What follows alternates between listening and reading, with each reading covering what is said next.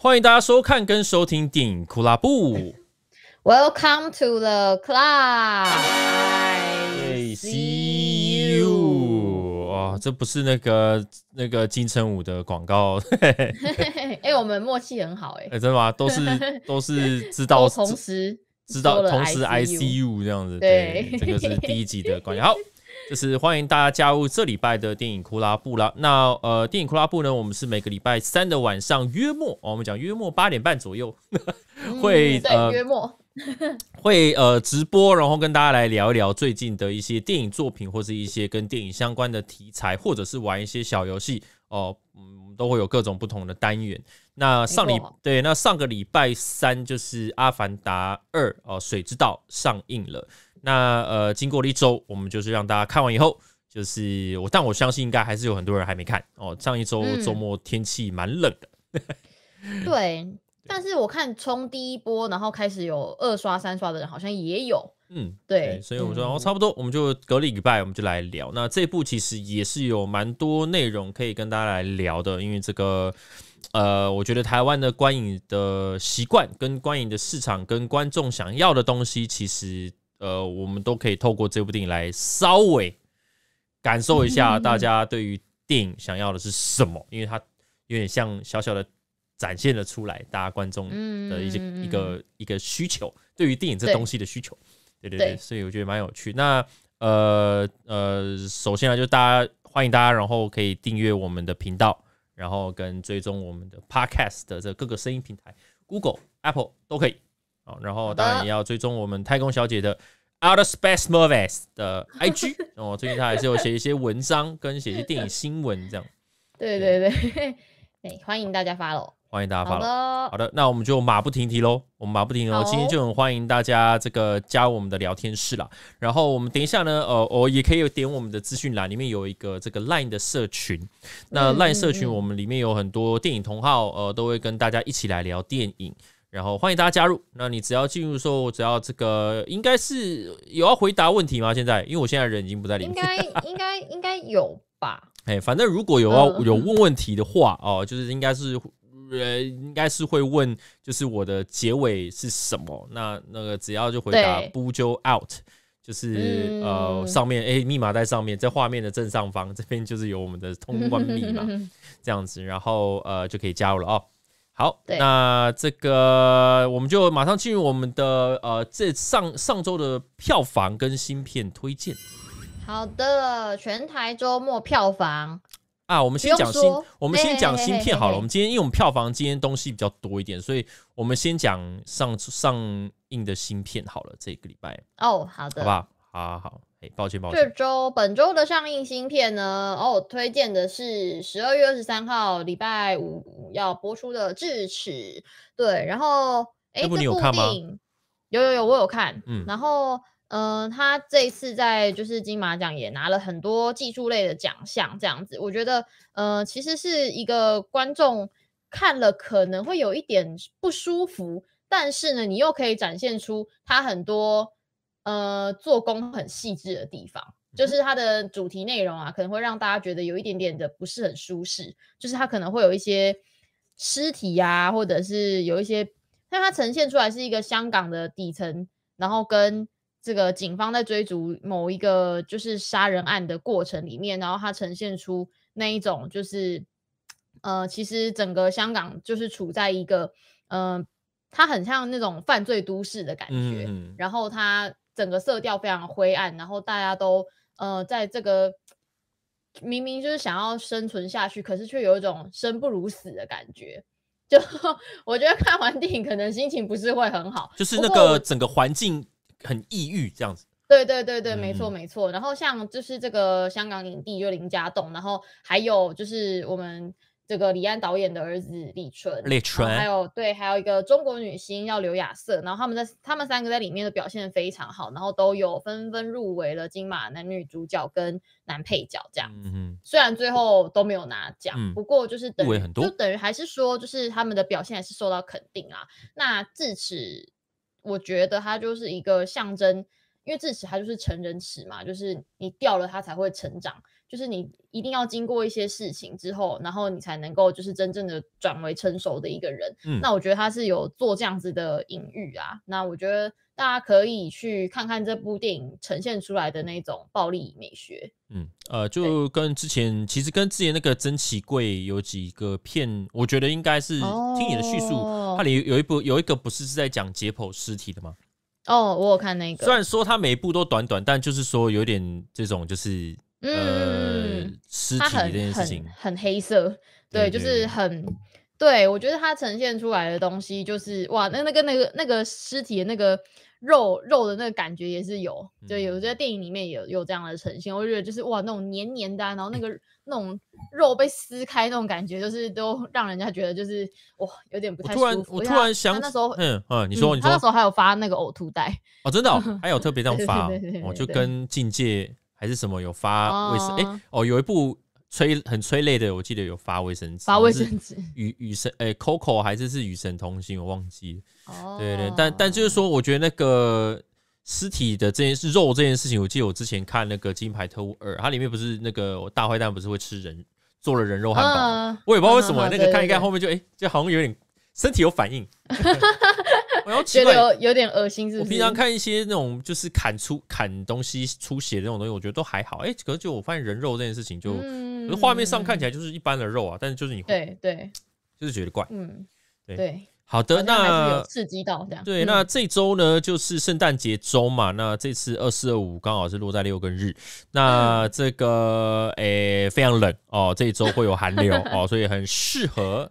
冬天的时候很适合啊、呃，人跟人之间窝在一起，哎，嗯 嗯，很适合。但我发现大家好像可能圣诞节也不太会选择去电影院看电影，会吃饭，就是可能会在家里面转 Netflix 对对，这就是可能跟两年前、三年前非常不一样的地方。大家有一个选择，就是可以在家，也有很好的内容可以看。对啊，因为我看这一周上映的，好像跟圣诞节。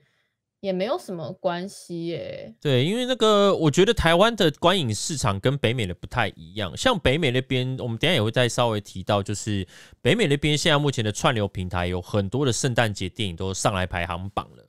嗯嗯嗯，对对，像他们有那个氛围，对他们有这样子的一个习俗或者习惯，就是说到了，你看这样，像到了圣诞节，就是会开始。听那个什么 All I Want for Christmas is You 啊，然后各种圣诞节歌曲全部都出来了，这样子。那我觉得台湾的音乐是有这样子的现象，但电影好像还没有，因为台湾圣诞节真的是圣诞节的经典作品，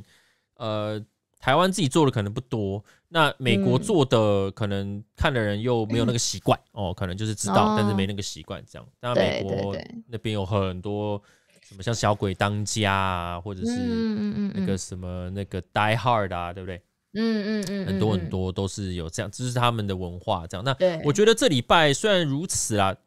但是我觉得这次的这礼拜那个共感频率，我看到海报还蛮有兴趣的。他是那个德鲁纳酒店里面的男主角，跟这个僵尸校园的班长两个人有主演的一个跨时空的一个恋爱故事吧。对，爱那种浪漫，我不知道是浪漫喜剧啦，但是我觉得有一种呃之前的韩剧那个信号的那种感觉。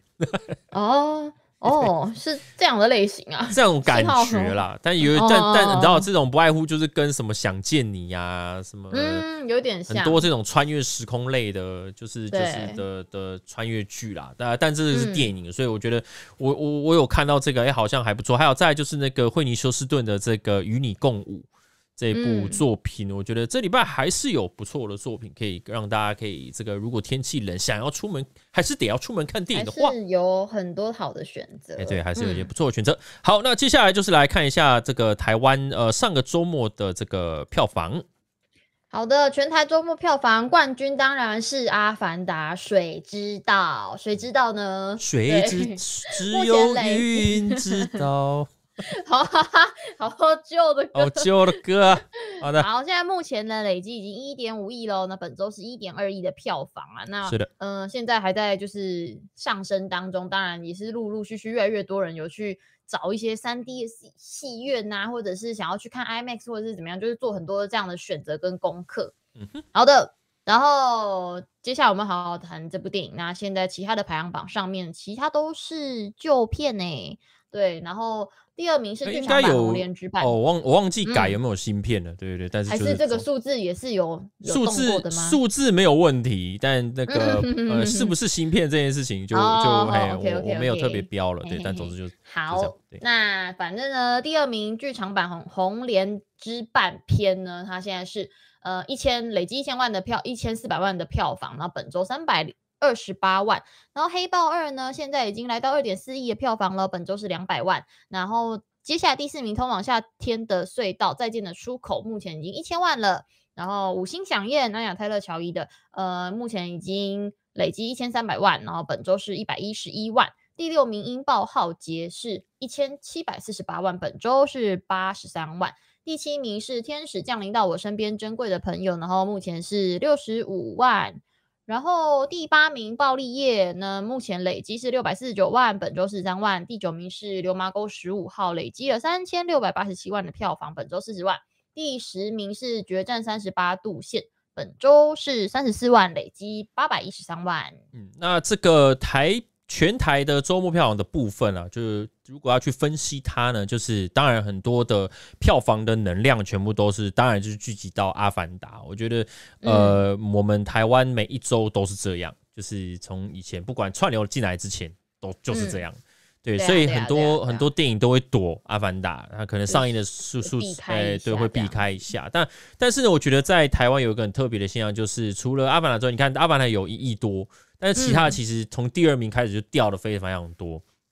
就掉掉只剩下三百这样。但是呢，你可以看到这个二到第十名，其实动画作品的剧场版其实不少。对，我觉得这是是这个是台湾一个蛮蛮特别，而且是我觉得是很不错的一个有很现象。铁粉，对对对，现在我觉得动画剧场版能够刺激票房的力度很高。在台湾的部分，好像比某些剧情片还要更高，甚至我搞不好都觉得比皮克斯的动画作品还要来得高。就是那个，嗯、因为其实很多人对于剧场版都已经有一个既定的期待了。譬如说，今天突然要出《咒术回战》剧场版，你就已经。追很久了，很多人已经知道剧情是什么，嗯、很多没有看动画的可能也期待，因为他有看前面的，大家就知道说要干嘛，嗯、所以就是大家进来的这个意愿就很高。但是这个，诶、欸，像像这个奇奇异冒险是不是？就是之前那个皮克斯呃迪士尼的那个新动画有没有？就是奇异冒险吧？反正、你不知道，哇，你看空姐连知道都不知道。对，反正就迪士尼 迪士尼今年的年度动画，对。就是、哦、就是表现，就是我们不知道是什么东西，我们只能从预告里面去了解他在讲什么。那那他大家可能都会观望，可能就会想说，嗯，就像魔法魔那个魔法满屋刚开始出来的时候，你也不知道是什么东西，但是可能有些人进去看出来口碑不错哦，知道说这里面有一个歌很好听，或者是小朋友都很喜欢，那他一定要有一个口碑才能够刺激后续接下来的起来的票房。但是就是这跟这种就是哦，宝可梦要出剧场，哎，怎么了？这奇异冒险已经上映了，哦，已经上了，然后也没了，这样就到后面去了。可是为什么它完全没有什么讨论度？哎，对啊，因为因为评价不好，大赔本哦，大赔本。对啊，所以就是就是这样。迪士尼，我觉得他们官方自己也知道，嗯嗯，哎，就就是就就不会特别去打。对啊，对啊，对对对，没错没错，嗯、对啊，所以就是这样。那呃，台北的票房差不多就是这样。对，那、嗯、呃，再来呢，我们就今天会稍微针对《阿凡达》这个票房表现呢，我们会把这个北美的装，因为北美那边也是上映了第一，就是第一个首映周嘛。那我今天就是有抓到蛮多的资料，我觉得还蛮值得跟大家分享一下的，所以我就是快呃把这个一些票房的资料来呈现给大家看，然后大家可以来参考一下。好，第一个是这个上一周，就是从礼拜五到礼拜天，十六到十八号这个全球。的周末的票房数字，那可以看到这个全球意思就是呃，就是除了呃除了北美以外的票房，我们不要讲北美，嗯、就除了北美以外的全球票房。那《阿凡达》呢是以这个三三亿零七百万哦的一个数字，就当然是冠军啊。那第二名呢，诶，就是《邪猫剑客二》。是三百呃八十七万的一个数字，那当然对，美这都美金哦，这都美金。然后黑豹呢是三百八十万啊，在第四名是暴力业，然后是两百二十九，然后第五名就是刚刚我说的那个奇异冒险，嗯、就是是一百九，对，看到在这边。对，那这个是呃上一周的全球除了北美以外的票房，那你也可以看到《阿凡达》呢，在这个世呃北美之外也是开了一个非常非常漂亮的数字。那《阿凡达》通常国际跟北美之间票房超约莫都是五十五十或者是六十四十左右的一个比例啦。对对对，所以呃这个就是呃这个这个这个部分啊，这个图表的部分。再来呢，我们可以看一下，就是詹马詹姆斯卡麦隆，詹姆斯卡麦隆他的这个他的电影。他的电影就是在电影首周的这个北美的部分，他的呃前五名就是三天三天开出来的前五名，呃，阿凡达呢是是他的史上第一了，所以算创了这个詹姆斯与詹姆斯卡麦隆宇宙的这个 的这个的冠军啊。那开出来就这个就是北美的周末的数字，就是一亿三千四百万这样。那第二名呢就是他的第一集哦，就是。呃，七七千七百万这样，嗯，那你可以看到，就是《阿凡达》的第一集，其实当时首映周数字没有很漂亮哦，但是靠后面的声势这样子，对，它是靠着这个声势这样慢慢的起来，所以我觉得，呃，这边可以直接跟大家讲，可能现在目前啊，就当这个呃一千呃一亿三千四百万这个数字开出来之后，其实很多人都觉得，哎呀，糟糕，之前不是有新闻说什么那个预算。花了很多钱，嗯、然后呃要花很多，回本很难，回本很难这样子。但是目前第一周很多人看到这个数字都会觉得说啊，完了，哑巴，就是这个感觉力度不是很强。但是我觉得大家可以就是缓缓，就是说其实詹姆斯卡梅隆他的电影其实都你看，即使是阿凡达，你看阿凡达、铁达尼号这两部都是在历史上的票房前几名的哦。对对对，他们的开他们首映周都不表现都不是很好。嗯。嗯嗯嗯，所以所以大家可以呃，针对詹姆斯卡梅隆的作品，我觉得大家可以再等一下，因为其实呃，阿凡达有个特色就是很长，嗯，很长的话，等于是你一天你也只有二十四小时，所以它呃，听乐能够播放的次数就也会变少，也不多，嗯，对。那而且再加上美国这个圣诞节周末其实是一个很大的一个假期，嗯，那他们的过年，所以呃。他们会有取舍，我觉得他们的观众会是有所谓的取舍，就是说我可能先做哦拜年，或者是 就是先家庭聚会啦，先家庭聚会。那一个三小时的电影，我可能先缓缓好了，对，后面有空再来看。对，后面有空再来看，因为 因为就像我们刚刚有提到，就是他们这次的圣诞，这次圣诞夜跟圣诞节是落在六个日，嗯，对，所以呃，可能可能阿凡达。就是不是首选的事情，嗯嗯嗯嗯，所以我觉得很多人都在观望，所以现在目前第一个礼拜，我觉得数字会差不多落在这边是很合理，但是也并不表示说它后续可能就先不要下定论，先不要，我觉得后面可能也都会很厉害这样子。对，好，那再我们来看一下一个数字，就是历史上北美那边十二月上映的电影，呃，五六日三天累积的票房数字的前五名是多少？嗯，这样，然后可以看到很惊人哦，二到五。全部都是《星际大战》对，因为《星际大战》的电影都是落在十二月上映。那他们的作品，其实你看，呃，第第二名的《原力觉醒》，呃，第三名的《最后的绝地武士》跟第四名的《天行者崛起》，哦，就是《星际大战》的七八九。对，呃，因为这这声量太大，大家都非常非常期待。那《星际大战：原力觉醒》也是，呃，这个不是只有十二月，我记得好像它也是在历史上北美的票房冠军。哎，史上就是整个整个加总起来，我记得好像北美的部分是是原力觉醒，所以这部电影真的非常非常恐怖。但是呢，对，呃，去年二零二一年就杀出来一个 蜘蛛人无家日啊，把这个记录给破了，站上去啊。所以蜘蛛人无家日呢，就以两亿六千万的这个数字呢，在十二月这个历史上是冠军，这样的北美的部分啊。对，那这个就是可以看到这个很有趣的一个十二月的一个现象。那可以看到《阿凡达》并没有上来这个榜单，对，它应该是在第六名或第七名左右。哦，对对对，在第六、第七左右。好，接下来下一个表，我们大家看一下，就是在今年哦，今年这个北美的部分首映周的三天五六日，嗯，三天累积出来最多票房的冠军前五名啦。哦，就是目前画面上看到这五个。就是第一名就是《奇异博士二》，是一亿八千七百万。对，那第二名是《黑豹二》，瓦干达万岁。然后呢，呃，第三名是《侏罗纪世界：统霸天下》，第四是《雷神索尔：爱与雷霆》，第五呃就是我们的《阿凡达：水之道》，一亿三千四百万，就是夺下了今年二零二二的这个五六日的票房第五名啦。哦，第五。嗯嗯嗯。对，那给大家可以看一下，就今年哦，这个票呃，因为今因为北美那边还是有疫情的关系，所以呃，疫情后呃这几个像《奇异博士二》。呃，这五啊，其实应该说这五部都是在疫情后非常难能可贵，可以开出来呃比较成绩比较好的一些大作品。但是，对，我觉得二零二二的这个品呃电影的品质有点高高高低，吃不起，哎，落差很大。嗯、呃，普遍都是以失望比较多一点的。哦，今年回顾今年好像是这样，没错，好像是哎、欸，看这五部，就是没有没有几部是让大家都觉得一致好评那种。对，那当然了，这个记录呢，就是都是首映三日，所以就是过了就已经过了，就不会说再有变动了，就是就是就是这个样子，除非有新的，因为年底大概就只有《阿凡达》才有这个力度可以创这样子的数字，应该没有其他的作品可以做到这样，所以这个排行在二零二二应该就是。这样了，就这样了，哎、欸，应该就是这样了，就是毕竟离明年也是很九天，欸，对，只剩九天，也不会有其他的作品可以这样。但是呢，刚刚我们前面有看到那个累计的，一直不断的累计的，那我们也不知道《阿凡达》它这个水之道的水是不是属于那种缓缓上升，对不对？这种类型，所以我们可能看到明年后年，说不定，呃，这个我们等下也会讨论啊，就是这个票房可能，我我觉得票房数字是会一直在上去的。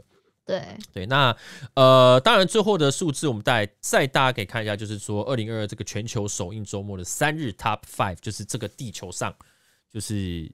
整个的今年的五五大电影作品啊，就是首映三日、哦、三天。嗯、那哎，这个部分《阿凡达》有没有从第五名拉到第二名来了？嗯、所以其实这个在全球的力度上，《阿凡达》其实还是很强的哦，在今年是在。呃，只有仅仅输给奇异博士的四亿五千两百万，他也是紧紧追在后面，是四亿四千一百万的数字呢，拿下了第二名。那三四五呢，就是哎哎，你说，因为今年漫威都没有在中国上映嘛，对对啊，所以其实这个也蛮关键的，因为阿凡达有，嗯嗯，对，没错。那我觉得呃，独行侠主要是他一直不断的。一直累积很久，嗯，对对，所以为什么在这几个这几个票房里面都没有他们，就是没有独行侠的原因，我想应该是因为这样。但是如果说是整整整个的累积票房，独行侠就会在前面了。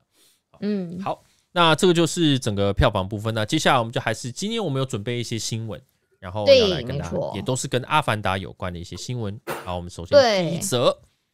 就是阿凡达谁知道在台湾的票房创下新纪录哦，然后詹姆斯卡麦隆还有跟。观众答谢，I see you 这样子，因为其实呃，《阿凡达：水之道》就是在台湾就是空降票房冠军嘛，首周我们就是有一亿五千五百万的惊人成绩哦，然后就是少了就是全台哇，需要怎样啊？怎么了？发生什么事？过去了，有有有对 他人那个经过，然后说呃，直接 蹲下这样子。好，那反正呢就是呃这个。《阿凡达：水之道》也就是刷新了，就是詹姆斯卡麦隆个人在台湾的开片票房记录啦，也超越了首集，就是《阿凡达》。然后像在美国的话呢，呃，我在整理新闻的时候啦，首周是出估是呃一亿三千四百万美金这样子，然后也是他的首部就是在美国上映首周就破亿的作品这样。然后现在大家都还蛮看好这个后后世的这个。嗯，是个声望这样子，嗯嗯，然后所以他就是在十九日的时候就公开答谢全球的影迷啊，然后就跟大家讲到说，就是呃，很感谢大家就选择在大荧幕上面去体验这部电影，然后呃也很很特别感谢是所有冲那个首周观影的影迷啦，然后他就最后就有跟大家讲说，I see you 这样子，嗯，我有看到你们买票了。我有看到钱入，我有看到钱入账，我看到钱入账了，这样子。对，那呃，现在因为全球票房大概累计是是四亿三千五百万美金，然后也是窜升了，就是这个今年度的全球票房前十名啦。那值得注意的就是这个 IMAX 跟三 D，就是是它的整个最最最吸引大家的地方嘛。那所以其实 IMAX 影厅还有所有三 D 版本加起来占了全部票房的六十二趴。然后也是这个 IMAX 全球史上十二月最高的开票电影，这样，那我觉得是蛮难得的成绩啦。因为其实大家平常对于三 D 电影，我相信不是大家都非常喜喜欢去看三 D，对，因为可能会晕啊，会觉得不舒适啊等等，就是很多的原因让大家觉得有点却步。但是没想到它是占了这个《阿凡达：水之道》里面所票房的六十二趴，嗯哼，所以就还蛮厉害的。对，我觉得，我觉得之前《阿凡达》上映跟现在这次《阿凡达》上映，就是它其实都有一个目标很明确，就是其实。那个詹导他就是想要创造一个绝无仅有的视觉体验。那我觉得，呃，这一次这一次的一个这个规格跟画面呢，我觉得刚好因为串流时代，我觉得刚好这次他想要讲的一个东西就是说，对啊，这个东我我这部片确实在可能过个两三个月，或许就在 Disney Plus 就会出来了，没错啊。可是他当到时候你就感你没有办法用家里的电视，对你感受不到这个 H H。HFR，对对对的听院杜比听的那个三 D 效果，你在家里是复制不出来的喔。那你要不要花钱出来看？对对对，所以我觉得那个现在电影这件事情，我觉得呃，逐渐逐渐的会变成是一个比较是高规格体验的一种奢侈娱乐娱乐。对啊，对啊，对啊，确实，因为大家家里面没有这样的设备的话，你很难去感受得到那个那个电影带给你的震撼跟效果啊，所以我觉得它还是一个吸引大家进戏院的一个非常关键的东西。对啊，好。好下一则新闻呢，就是《阿凡达二》，大家都知道非常造价高昂哦，那需要新台币六百一十六亿的票房才能够回本，这是媒体预估的数字啊，不知道到底是不是真的是六百一十六，但大概就是那那个范围里面。对，那其实《阿凡达：水知道》要在全球卖至少超过二十亿美元哦，现在才四亿嘛，现在二十亿有五倍这样子，要大约要破十亿。上次破十亿的就是《独行侠》，我记得那时候破了就就是。很惊人的啊，已经觉得很惊人了，还要破两倍。水知道要二十亿哦，就大概新台币六百一十六亿才可以回本。那这个数字真的非常难啦，因为卡麦隆自己也承认说，这个就是影史最糟的商业案例这样子。因为其实《阿凡达：水知道》的制作成本真的非常贵，就据传是二点五亿，但听说也有人说是三亿、四亿这样子，就然后加上行销的费用嘛，所以其实就是已经贵到就是导演都骂脏话了，就说真的是。真他差超级贵，这样贵到不行。那反正呢，《阿凡达：水之道》就是一定要达到影史票房的第三或第四高的标准才能够回本哦。那刚就是就是我们有讨论到，就是像《阿凡达》第一集的时候，就是已经有二十九亿美元了嘛。那呃，像《复仇者联盟四：终局之战》它有二十八亿美元的票房，然后阿呃那个《铁达尼号》是二十一亿，然后。就等于说，《阿凡达：水之道》就一定要卖破二十亿才会有赚头这样子，因为其实前三名大家都看到二十九、二十八、二十一都是一定要二开头的。对，所以如果多如果说你一定要到三四名的话，就等于说你一定要破二十亿这样。对，而且你看那个终局之战，那个时候是在没有疫情的状态下的终局之战哦，并不是什么随便一个什么作品，是终局之战哦。是是是，就是就是在这个数字。那那个独行侠就是在北美跟除了北美以外的这个。这个票房都是在七亿左右，所以加起来就是十四亿，快十五亿啦，就是十四亿又八千八百万，真的，是蛮困难。所以卡曼我就是说，这真的是影史最糟商业案例，这样就是他花这么多钱拍，然后要回本就很困难这样子。然后那因为就是因为大家也都知道，就是迪士尼就后后面就并购了这个福斯嘛，那所以就是其实阿凡达也是被。它视为一个非常关键的资产啊，那迪士尼就是也是压了很大的赌注啦，就是要去投资那个阿凡达园区嘛，就在那个迪士尼就是迪士尼园区里面。对，然后但今年呢，其实迪士尼的股价已经大跌四十二趴，那其实也是就是在豪赌说 阿凡达谁知道到底能不能就是在这个圣诞假期可以捞一笔这样子啦，然后希望就不不管是北美或者是海外的市场都可以。就是财源滚滚这样子，希望未来在就是第一家播放的时候，也可以吸引另外一批新的观众。那呃，这个电影业分析师啊，就有透露，就讲说，就毫无疑问，就是迪士尼真是非常需要钱啊，因为串流媒体长时间就是不会有起色，所以这部电影绝对是他们就需要为他 们等一下，等一下，等一下带来利润。这是怎么回事？这个是什么？H2O 投了三十三块，说空姐是台中满岛光。谁？？H two O 啊，说空姐是台中满岛光，这是怎么回事？谢谢哦，我不知道哎、欸。谁 H two O 是谁啊？我有跟你，我你有你是我的庄脚吗？庄脚吗？今天是庄脚吗？庄脚没有啊。我们谢谢 H two O 的三三，谢谢哦。好，那继续讲回来。那反正呢，就是最近就是因为中国的疫情就开始慢慢解封，但我也不知道到底。真的有要真的解封了没？听说又疫情再起，我也不知道。那反正最近是七成的这个电影院已经恢复正常营业了啦。那所以就是其实中国的票房来看呢，现在目前有十一亿台币，那其实表现也都还不错。那所以中国的这个售票公司有预测说，《阿凡达：水之道》呢是有望在这个中国上映的期间进账一百一十亿台币的票房。那所以其实有了这个中国庞大市场呢，这个《阿凡达》五部曲应该是看得见这个曙光啊。就是因为毕竟它不是像漫威系列，就是中国就是打死不上这样，那至少还有这样的一个很庞大的市场，就是有去做支持，所以希望就是卡麦隆还可以再继续拍下去。嗯哼，祝福，嗯、真的是祝福，祝福这种人不多了，真的。哎，我觉得他很厉害，他都没有老哎。对啊，就是、还是他一直都长这样，对啊，就是白头发、白胡子。对啊，从铁达尼，然后阿凡达过十三年，就哎，他好像都没有说什么真的。变得很老，或者是怎么样？对啊，因为他以前，哎，十年前他就已经，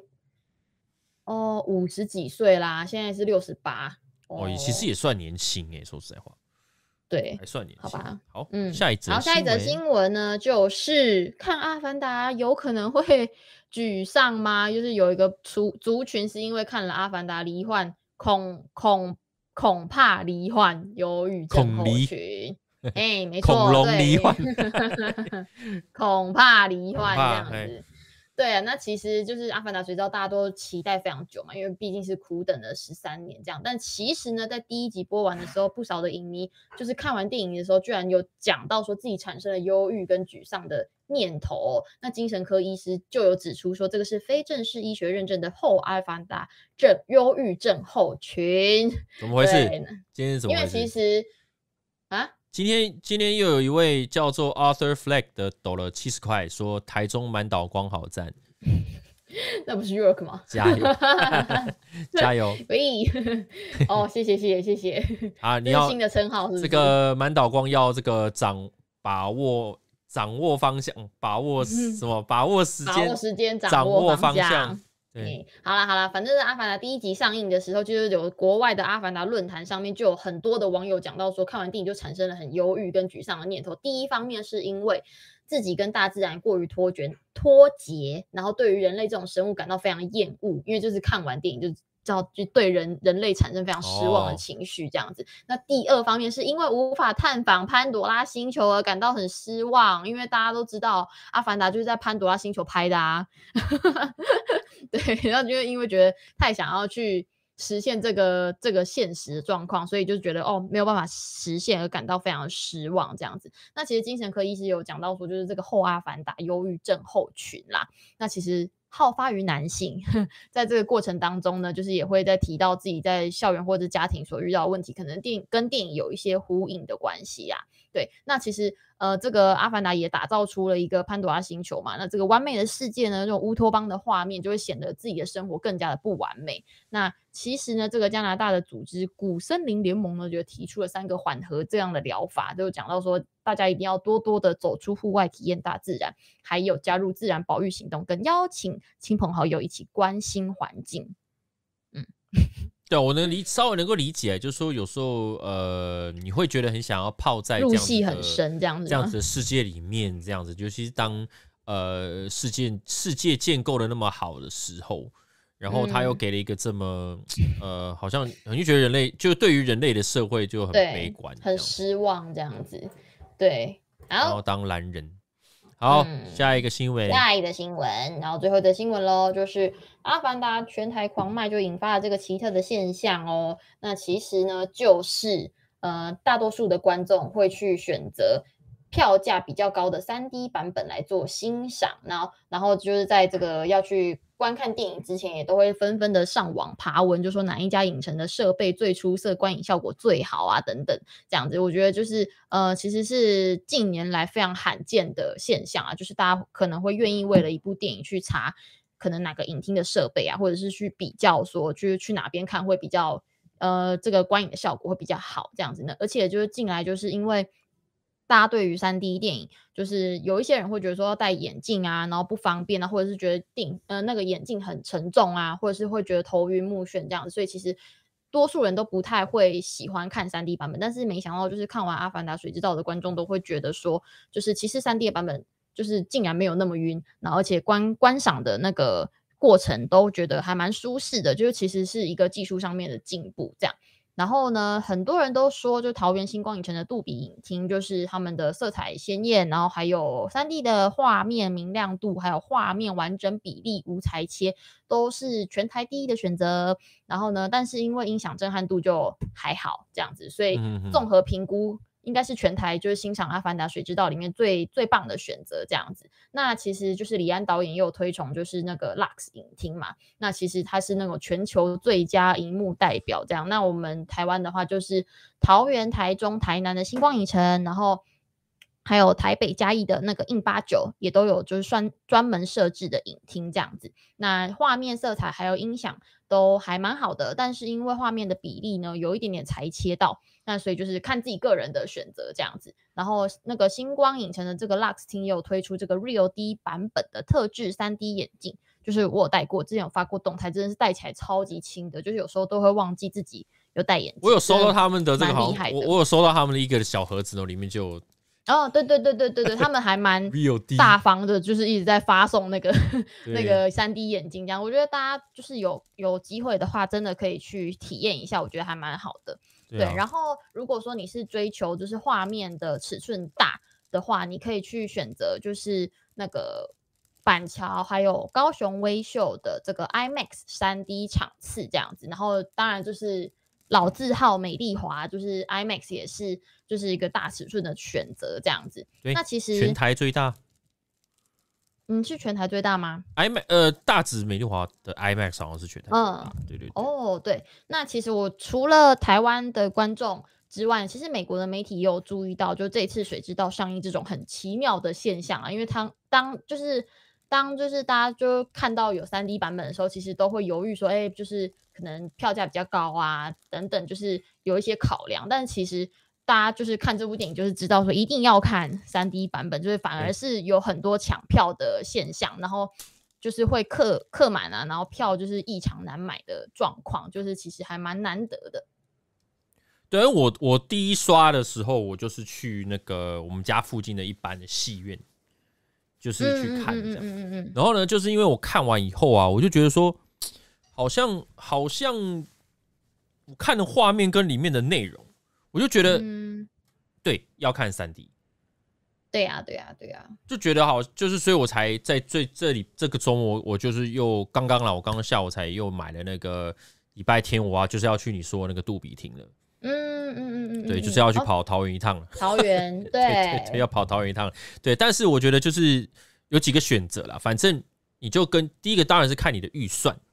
嗯，看你的预算怎么样。再来呢，就是看你，你如果是距离，譬如说离内湖或者是比较偏北边一点的这个台北区域，那当然我会比较建议大直，那就是大直对。但是如果你是比较偏南部、南边一点的台北，南台北，譬如说像呃，可能比较接近板桥，我觉得可以往板桥那边去，嗯，对，往板桥那边去。那那当然，如果你是想要就是最佳最佳体验，那就是就是可以去最离台北最近就是桃园了。桃园对桃园，嗯、那桃园因为它那个那个青浦星光影城有有不同的选择，你可以去杜比，你也可以去 Lex，嗯，那个 L 力士嘛，那个魔法的那个 Lex 厅，对，你有两个选择可以做，而且坐过去捷运其实也是方便啊。对啊，还有机捷，对，就搭机捷就是马立刻直接打出来，直接滴滴隆就可以直接进，直接去戏院。没错，对，所以我觉得就是这。那当然，如果你是其他，譬如说像嘉义也有一个 Lux 厅嘛，对不对？嗯，还有其他的地方啊，就是说大家可以去上网稍微搜一下功课哦。那当然就是选择就是这些，但是这部电影就是我们等下也会提到，就是真的特效是它的重点，你哎真的是要看清楚戏院。好的，好的，我把这个三 D 眼镜戴完了。我要来 操作导播的系统。对，以上就是本周的阿凡达新闻。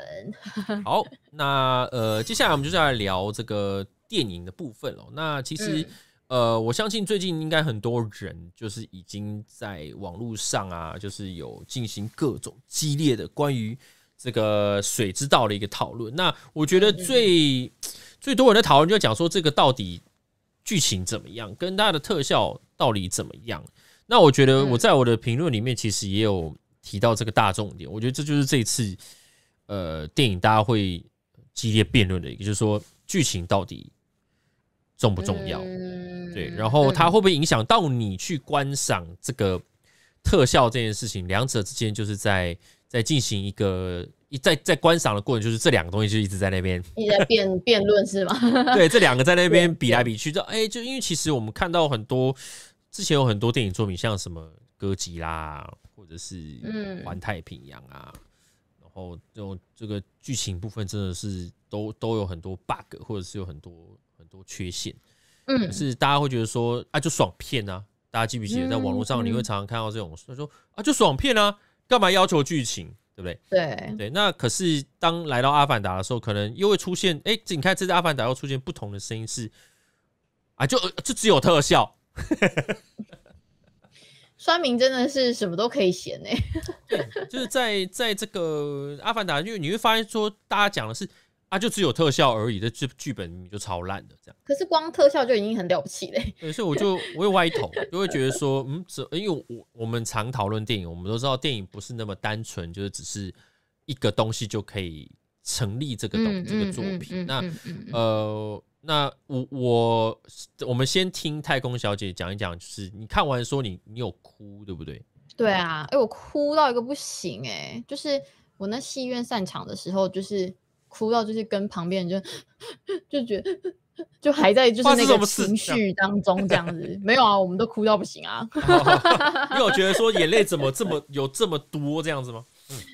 对，我觉得其实这个中间就已经有蛮多点让我很想哭了。哎，其实我觉得，我觉得大家在讲剧情很薄弱的地方，其实我并不是这么的认同。哎，因为我觉得它虽然啦看起来是一个家庭故事，但我觉得其实《阿凡达》就是在讲一个，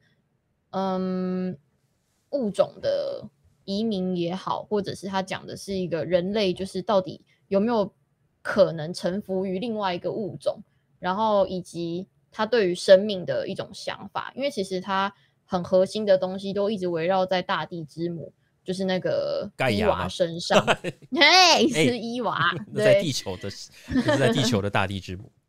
对啊，因为其实我觉得他一直在探讨生命这件事情，不管是人类的生命，或者是纳美人的生命，或者是其他不是有语言的这种物种的生命，就其实。他一直都在讲一个很哲学的概念，就是就是我我们我们是不是就是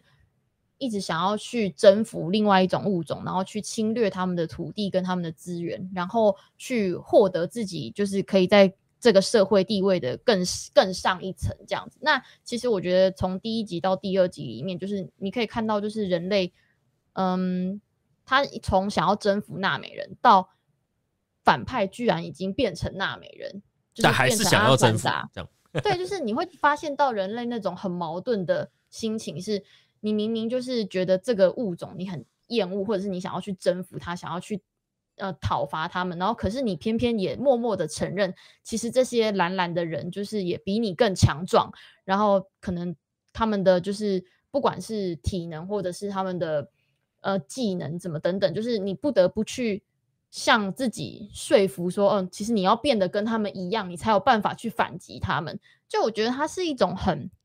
吊诡的思考逻辑，然后就是显现出人类其实很矛盾的地方。然后，嗯，就是其实其实这就是跟逃出绝命镇想要讲的是一样的，嗯嗯嗯，对不对？就是白人你你一直在那边欺压，一直歧视黑人，可是然后你又你又渴望他们的的运动能力。对对对对对，我觉得其实他是做了一个很好的，我觉得他没有说的很清楚，可是他整个电影里面都很很多的地方都一直在讲这件事情，然后就一直在告诉你说，哎，其实人类是不是一直在想说，我的皮肤如果变成蓝的，如果变成纳美人，是不是会变得比较厉害？然后，嗯，他们到底有没有学会去尊重不一样的物种的存在价值啊？不要去轻易的否定其他的异类。然后，我觉得，嗯，在在一个很特别的角色就是蜘蛛嘛，它其实就是一个人类，但是它又是跟阿凡达的，就是跟纳美人的族群是生活在一起的。那所以其实它就是你可以，我觉得其实看很多评论里面讲到说它。从头到尾都没有什么作为，然后我会觉得，其实他是一个在吸收的过程里面当中，他就是一直在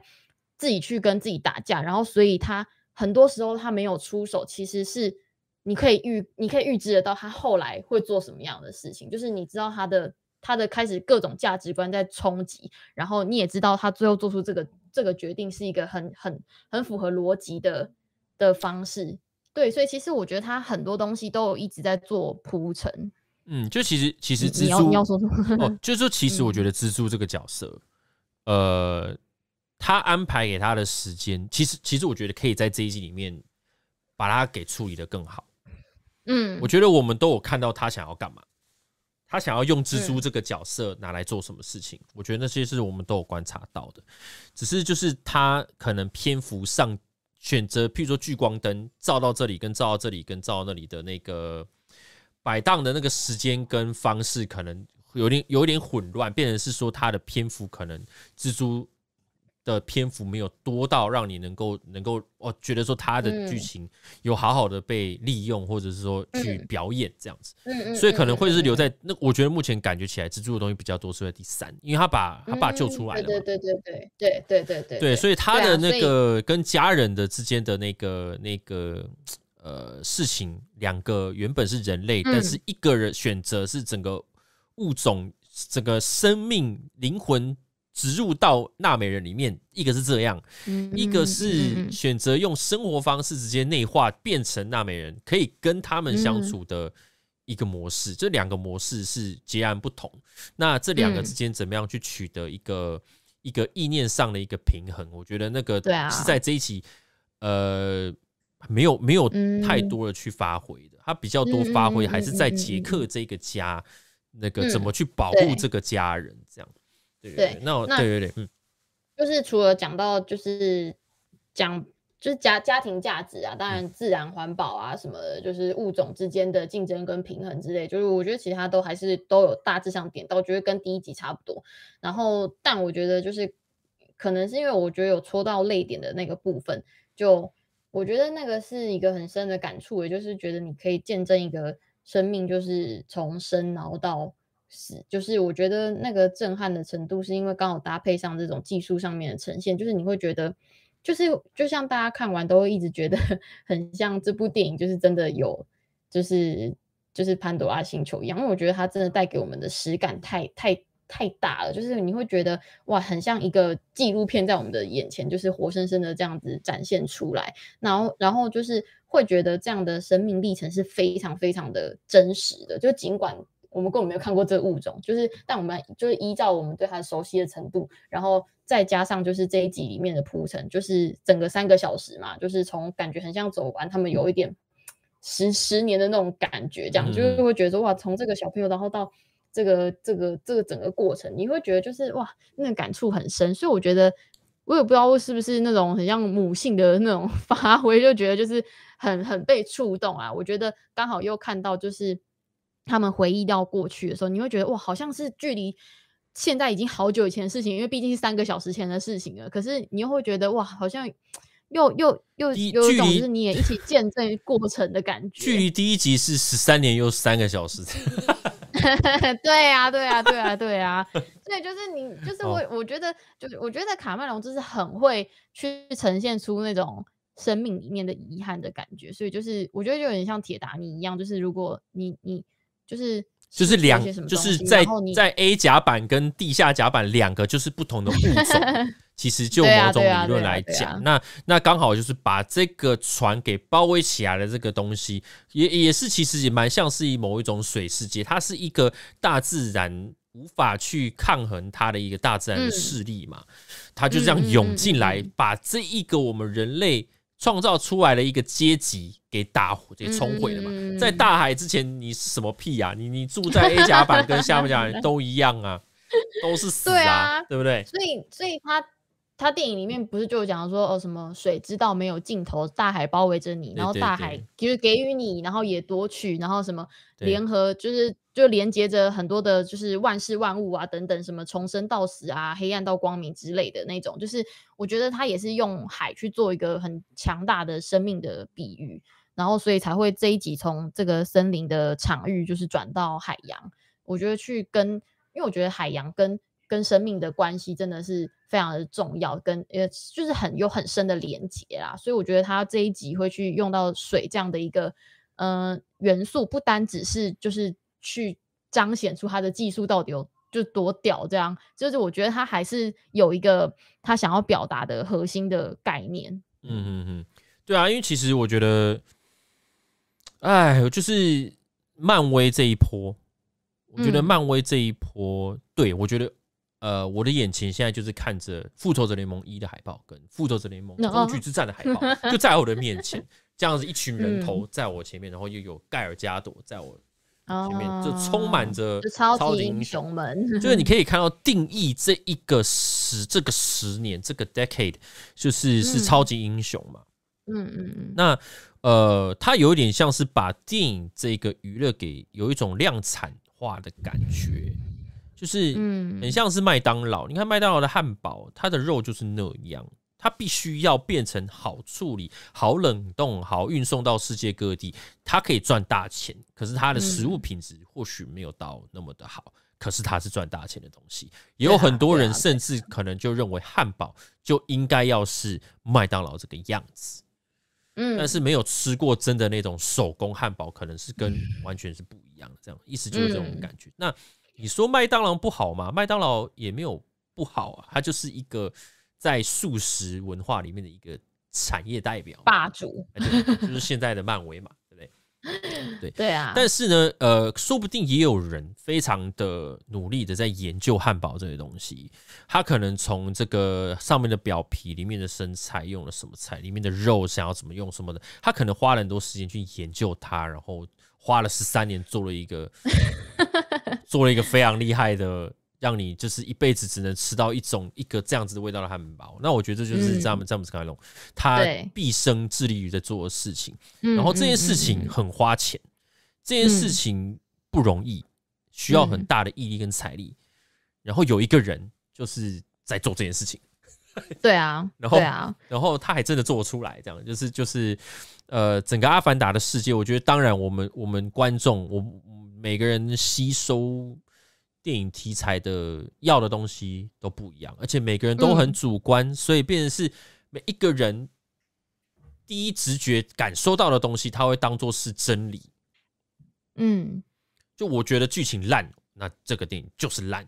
你其他人说好，嗯、都不像没得讨论，没得就我我我觉得很多人看电影都一定是这样，没办法嘛，他就是。你看完的感受嘛？那我觉得每个人感受东西的体验，那当然还有牵扯到很多，譬如说像像呃，可能有关你知识多不多，或者是你你你你做了功课多少，你了解你知不知道特效它为什么这个东西很特别？我觉得这东西都会影响到你在吸收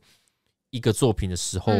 的那个直觉反应。嗯嗯嗯，对，有人对啊，有人说我是打扮成潜水夫吗？刚好今天也是蓝色套装。对，因为我觉得那个。巴西的这件颜色就是绿色、蓝色，就很阿凡达，就很水之道啊，哎、欸，就非常的水之道，所以我就想说了，今天就来穿巴西好了。对啊，我我我觉得我刚刚分享的就是可能比较多电影带给我很多我自己主观的感受啊，然后还有很多我觉得剧情上面，我觉得其实大没有大家讲的这么。不好啦，就是我我自己是觉得说，我看完的时候是还蛮喜欢的，对，然后很感动，对啊，对，所以所以我，我还是会去听大家为什么不喜欢，啊。对，我会我也觉得说，呃，嗯，这个这个路很长，然后其实每一个人啊在接在在接触各种东西的，当然那个节奏啊，跟他想到的东西什么，嗯、每个人真的都不一样，嗯嗯，对，但是但是我会觉得说，我们都是希望我们我们做。我们做节目就是希望能够透过讨论让大家了解到一些更多的一些事情嘛。嗯，对，那我会觉得很哎、欸，你说你说，因为我觉得很多人都是一个，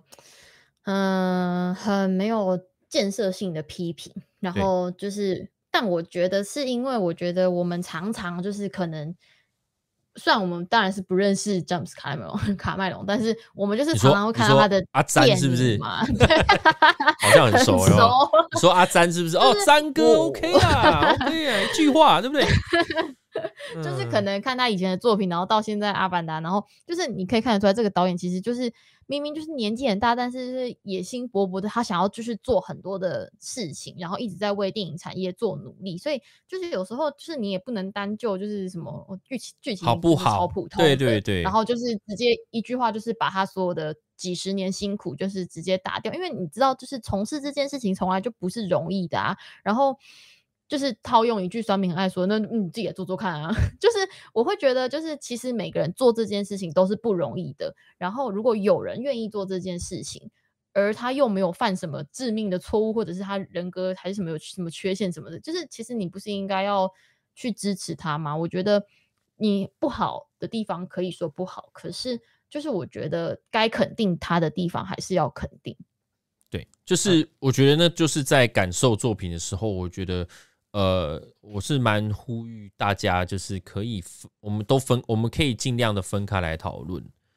对，那当然像，像、嗯、像我曾经，我曾经也有就是看到一个作文，我我很生气的啊，也是有啊。那、嗯、只是说我每次遇到这种很生气的东西的的作品，让我很气的作品的时候，我会去想要告诉自己，或是跟就是一直不断的问自己有没有智商笔记，我会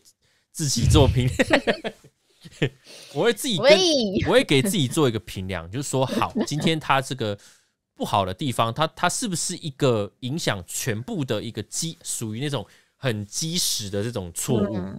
嗯，像我们每次在讨论的那个《魔物猎人》，他的错误就是错在很基本的东西，那个根本就是错了，所以我不喜欢他用这个皮来呈现魔物魔物猎人。嗯嗯嗯，所以，所以我我我给予他这样子一个评论。那当然我，我我也，但是撇开这件事情，哎、欸，你问我说，哎、欸，它里面的魔物建模是不是做的好？对，是啊，我会觉得它的建模做的跟游戏里面一模一样，那我就会觉得这个动画做的很棒。对，那回到对，它也是可以有赞许的地方。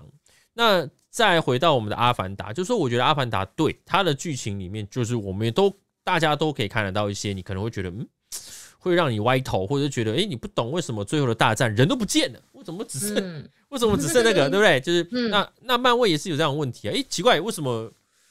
当这些人当当这个黑亚当在那边打下去，为什么超人、水晶侠那边都没有来？对，这些问题都一定会有，对，只是说他那个这个东西到底重不重要而已。你要抓 bug 可以抓到爆，嗯，为什么是蓝色？为什么什么之类的？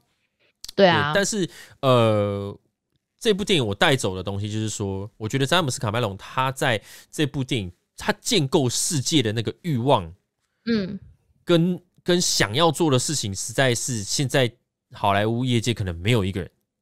嗯，像他这样。有有有这个这这有这一组的人，嗯，像阿汤哥也是一个，嗯，阿汤哥其实也是很坚持他想要拍片的，他想要追求的东西，就是可能比较是接近像是特技这种事情。他很多东西都坚持好，你看像诺兰，对不对？最近在想办法如何复制核爆这件事情的男人，嗯，对不对？那个那个奥本奥本海默，对，那个那个他他就是也是有一个想要像他这次大家有看之前出的新预告，他里面是在讲核分裂的那个那个那个那个技术吗？这个技术跟跟发现这个能量的时候给人的冲击。嗯，人会害怕去碰触它，可是这东西却又是一个对于一个物理学家，它是一个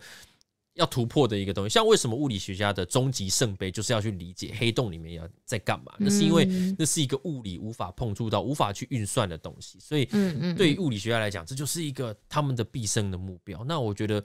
呃，我觉得诺兰也是都有他想要追求的东西的一个逻辑在。阿汤哥也有，魏斯安德森也有。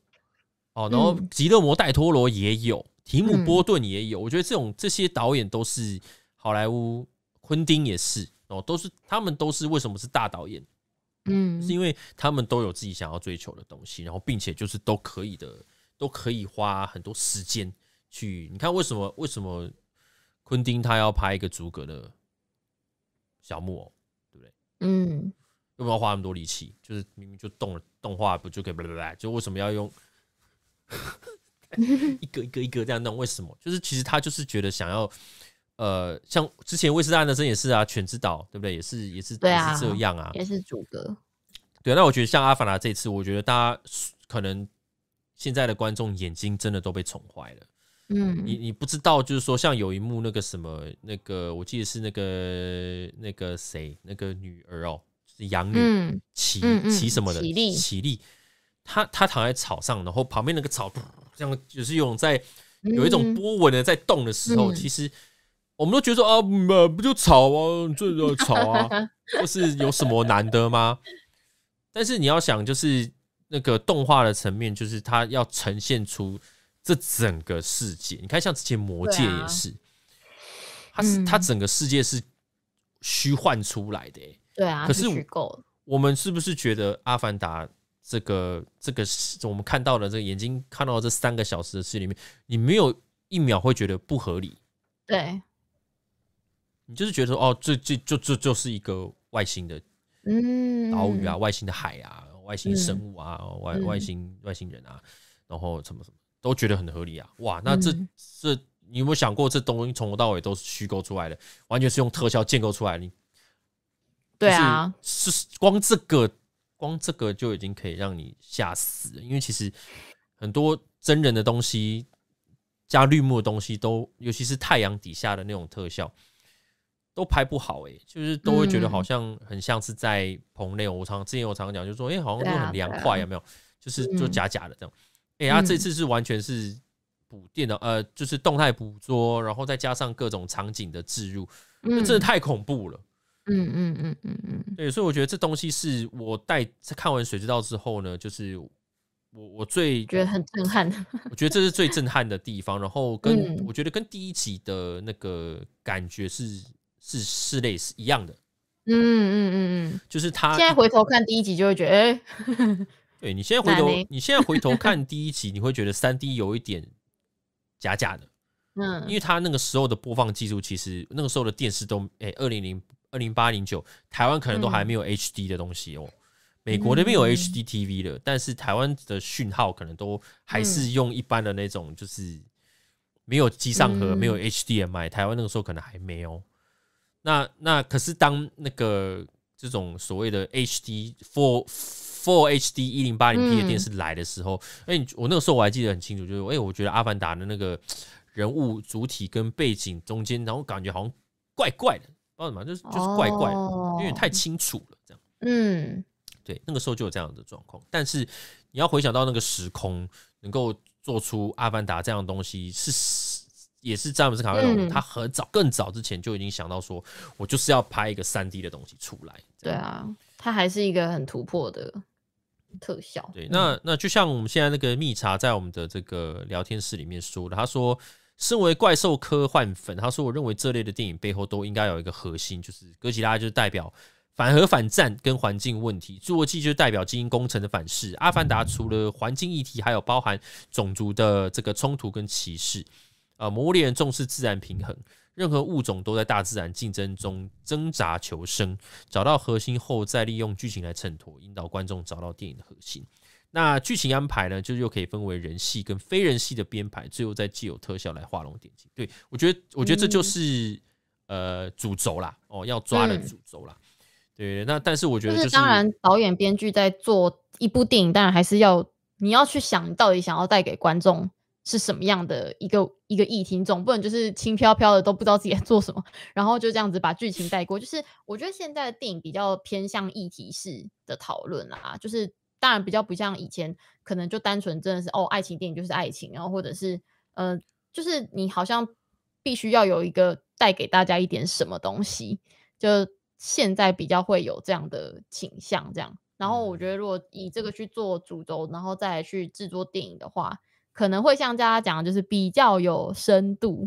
虽然我也不知道追求深度到底是对电影来讲是有没有必要啦，但是我现在的倾向是这样，没错。所以我觉得我自己，如果是我自己，我觉得在如果年轻一点好了，我可能高中之类的，我可能或许对这种题材比较没有那个兴趣。嗯，太就比较年纪比较小，我可能接触到了世面没有到那么的多。嗯，那现在我的人生阶段可能会比较重视，你可以感受出来环境议题啊，疫情这个照妖镜照出来多少事情，然后人跟人之间的东西，就是就是我现在的感触就非常非常的深嘛。嗯，对，那我也觉得《阿凡达》在这个水之道里面，其实都像像，其实连动物方程式也是，就是它都有带到一些种族，为什么我们人跟人之间就是要这样？但我觉得每次想到这种事情，就回头去想，就说人性就是如此，这从开天辟地，人性就是这样，没有 没有办法，你只能你只能提醒自己，尽量不要就是就是做到这些事，但是我觉得。每个人难免啊，都一定会有遇到这样子的状况，嗯、就是不要讲说什么亚洲人、美国人、黑人之类的，就是就是只要是跟你住不同边、不同栋的，你可能都会不爽了吧？哎呦，那栋都嘛怎样，对不对？就是 呃，我们这一栋都比较乖，然后那个三楼的都怎样，什么几楼怎样，就是人我们人类就是很很讨厌的东西。嗯、那我觉得 通常都会透过电影来把这格局拉得很大，或者是把这个。场景拉到一个外星球去，然后再让我们去感受这个故事，让我们去回想到我们人类，呃，这个这个会有的一个一个现象，去反思啦。我觉得这是电影可能可能在剧情合不合理，或者说他的东西是不是又是保家康帝、风中奇缘之外，我们可以去思考的一些内容啦。那说说真的，我觉得现在剧情上面要去做很多你没有看过的东西，真的蛮困难的。就是你要说哪一个剧本是没有受到其他剧本的影响，我觉得其实不容易。就是你真的要去突破你生命或者是你生活当中的框架，去讲一个可能连你自己都没看过的故事，我觉得是蛮困难的啦。但是我觉得是你在讲这个故事中间，就是你有没有让别人，就像你刚刚讲，有没有一个反思？就像就虽然《阿凡达》就是在讲环境啊。保育啊，或者是各种物种什么的，可是我觉得它最终是要让看的人去感受到，就是你有没有被激发出那个人性的光辉？你在看这些画面的时候，你会不会觉得很残忍，或者是你有没有觉得痛心，或者是你有没有觉得就是哪些地方是哦，你觉得我人类很可恶，但是你可以去做的更好的地方？就是我觉得他不管怎么样，都是在让你去思考、反省这件事情。那我。它其实就达到某种程度的目的了。对啊，因为我，哎，就是因为我们现在包围我们的世界，这些事情越来越多，那拍电影的人又开始会觉得说，我必须要在电影里面用用我的可以做的事情，来透过电影去告、去散播一些我认为应该要怎么做啊，或者说观念应该怎么样的一些、嗯、一些讯息出来。我觉得这就是最近的。可能最近三三年几，甚至我有可能五年以内啦左右的作品，可能都会有这样子，因为我们现在目前的环境，世界就是越来越糟啊。对啊，这这是艺术，这是艺术可以发挥的一个功能之一啊。对啊，对啊，就是世界。当然，很多人可能也是想说啊，我看作品就是只想要抒发情绪，嗯、我只是想要放松，不要跟我讲这些演戏。那那这只是说这个电影的菜不适不适合你你现在的状态去看。现在好像都会包装一些社会责任啊。对，对，因为我发现，你看像，像像那个什么，最近的很多动画，像不管是《咒术回战》，嗯，或者是《炼巨人》，其实我一直觉得好像这几个题材都很像，嗯，它都是世界上有一般的人，然后有鬼，哦，好像《鬼灭》也是有人，有鬼，啊，今天如果出来一个是又人又鬼，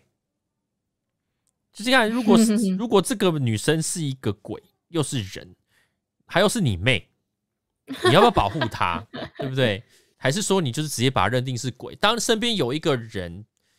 这辈子都是在致力于杀鬼的人，看到你妹是鬼，他就是要来砍的。那你你要不要出来保护她？嗯、就是就是有那种黑跟白跟灰色地带的东西。那那链巨人也是啊，就是也是有一个要鬼不鬼，要人不人的啊。然后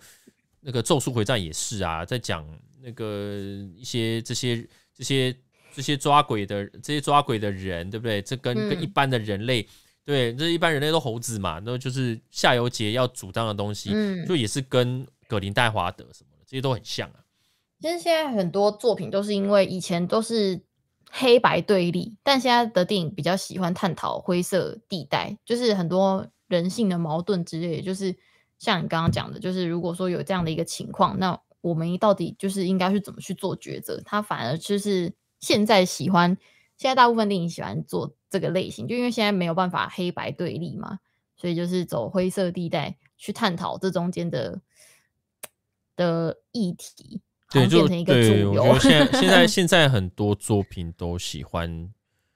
去让人注意到这件事情。因为我觉得现在，但现在好像越来越大量。对，现在真的很多，因为因为我觉得，呃，现在因为现在疫情这些冲击，让大家都回归到自己国家的利益嘛。嗯，我我口罩到底要要顾好自己，还是我要什么之类的？就是很多很多这些东西都全部都会就会跑出来，然后大家都锁国，大家都不出去，可是就是很多嗯，这个东这个疫情这件事情把这个东西凸显出来了。但但明明就是你看，像《权力游戏》，就是当当这个七个国在那边打那边，就是勾心斗角，在那边吵着要抢一个王位。但是现在北边就来了一堆脏笔嘛，对不对？嗯，那这个这个这个威胁是会把你全灭的。那你们要不要团结嘛？嗯，还是就是说我看你死，然后我不理你这样？就是说，我觉得很多作品都其实也都有探讨到这一块，而且从看大老远。那个很久以前的《风之谷》其实也都是在讲一样的东西呀，对啊，就在讲人跟呃种呃不管是呃族群跟族群之间，就是互相不理解，你是会选择就是要去理解，还是说你只是把它侵略后再说？嗯，对，所以我觉得当然了，就是呃这里面可能或许在叙事上面有有可以更更舒服，或者说更精进的地方，一定有啦，没有，嗯，我想这世界上没有完美电影啊，没有。对啊，对，但是我觉得他在特效的这个呈现上，我们在影评其实里面也有讲，就是在这个你可以知道为什么要等十三年了。我觉得他可能一直都在等那个技术能够成熟。嗯嗯，对对对，所以所以等了很久的时间，然后也花了很多心思在建构世界。我觉得光世界跟特效执行这件事情，就真的是花掉了，花掉他很多心力了，大半。对，大半的钱，头发都这样白的吧？我想，嗯，那其实，在看的时候会真的觉得很很惊讶，就是每一个画面真的都是完全没有任何让你觉得不合理或很出戏的地方。然后，像每个人物的那个像那种唇纹啊，然后脸上的毛孔啊，然后就是毛发啊，然后毛发在水中的呈现，然后他们在水面游啊，然后呼吸啊。比手语啊什么的，就是各种，你会觉得就是都到底已经分不清楚到底是怎么拍的哎、欸，我自己是看不出来那个那个到底是怎么样去呈现，就是只是会一直很惊叹说哇，就这到底怎么在做动态捕捉之余又一起阿凡达哦，那个特效的东西就是我们就只讲特效画，就是就是那画面，它很特别，是它又合理又不合理。就是你会觉得他好像真的有这个人，然后 就他游的好自然哦，就他游的很 自然啊，没有什么问题啊。可是又这怎么拍的？嗯，对啊，就是会一直合理又不合理拍的，很强哎。就是好，你要你要你要拍一个人游泳，那你可能只会想说，好，那摄影机在水里面。你看像像之前可能哎有哪一部是像《水底情深》啊，或者是嗯嗯，或者是像那个什么，他可能会用，或者像你记不记得《三百壮士》里面不是有一个？那个可以预言的那个女的，然后她就是在水里面拍嘛，我不知道你有没有印象。哦，三百壮士里面他们有去找一个可以预言未来的一个女神，然后那女神就是就是在她会这样像水里面那样飘，她可能就是在水里面拍摄这样。哦，或者是对对对，可能或者是像哎来那个什么那个 Life of Pi 是不是也有一些水底的？画面，嗯，可是他他是不是就是在那个泳池里面拍？就是对对对，在。就是我们可能会想说，嗯，就是只是在想，哦，他的摄影机怎么样放到水里，跟人怎么样在水里面演。可是阿凡达这个是，嗯、呃，他在水里演，可是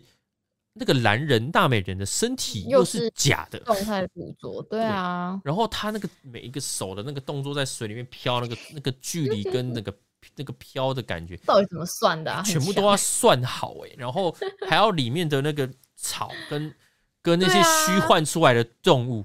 你看光一，它不是有有一幕就是那个船，然后那个金鱼不是飞起来，然后、嗯、然后砸下来吗？对对对对。然后说好啊，那个如果是一般的，譬如说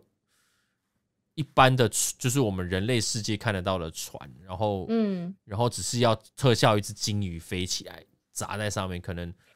可能就觉得还可以，因为它就是可以在你可以直接在自己的海真的海上拍嘛。可是它的海又是在外星球的海上。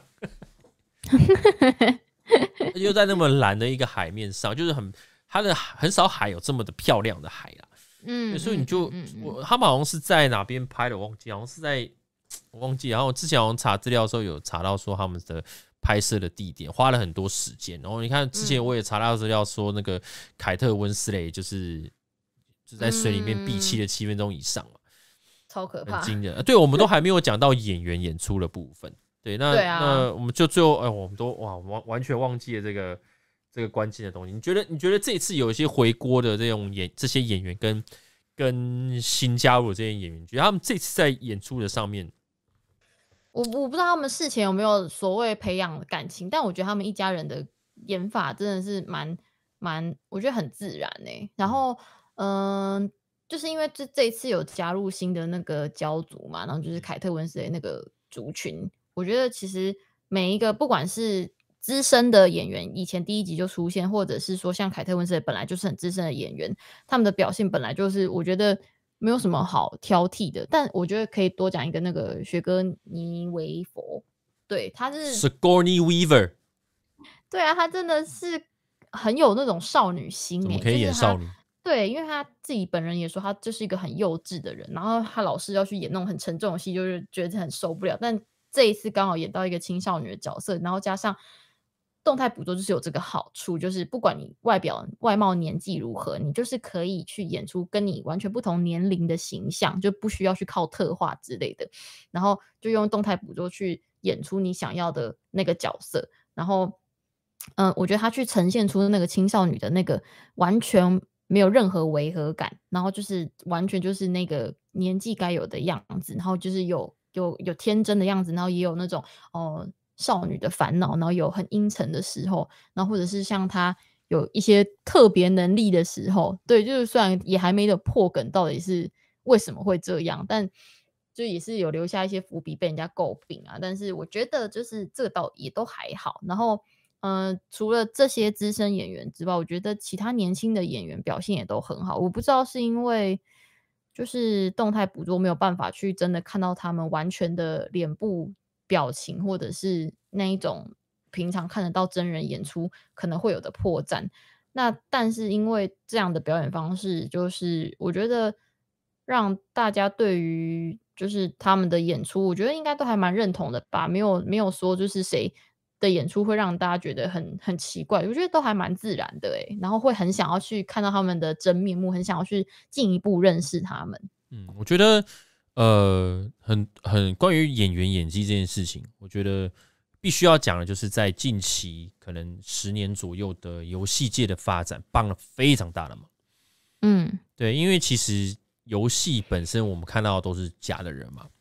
嗯，那那但是我觉得在这段时间就是很明显，就是进步很多。就从一个游戏叫做《死亡搁浅》，这是这个差不多那个时间点开始，就是开始导入，就是他们会有一根棒子在这边，对没有？然后拍，就可能可能《阿凡达》也是用这种技术，就是它有一个一个摄影机会在你的脸的前面，然后拍你的所有的表情的变化。然后他再把这个表情变化所记录下来的各种点点的刻度，再把它直接导到那个游戏人物的表情上面。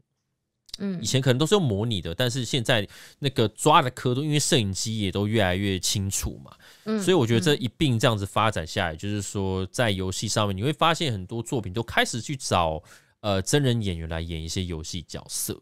嗯，对对对，那并不是只是配音演出而已，或者只是肢体动作演出而已，它是连这个整个脸，像那个什么炸鸡叔有没有？那个《绝命毒师》里面有个炸鸡叔，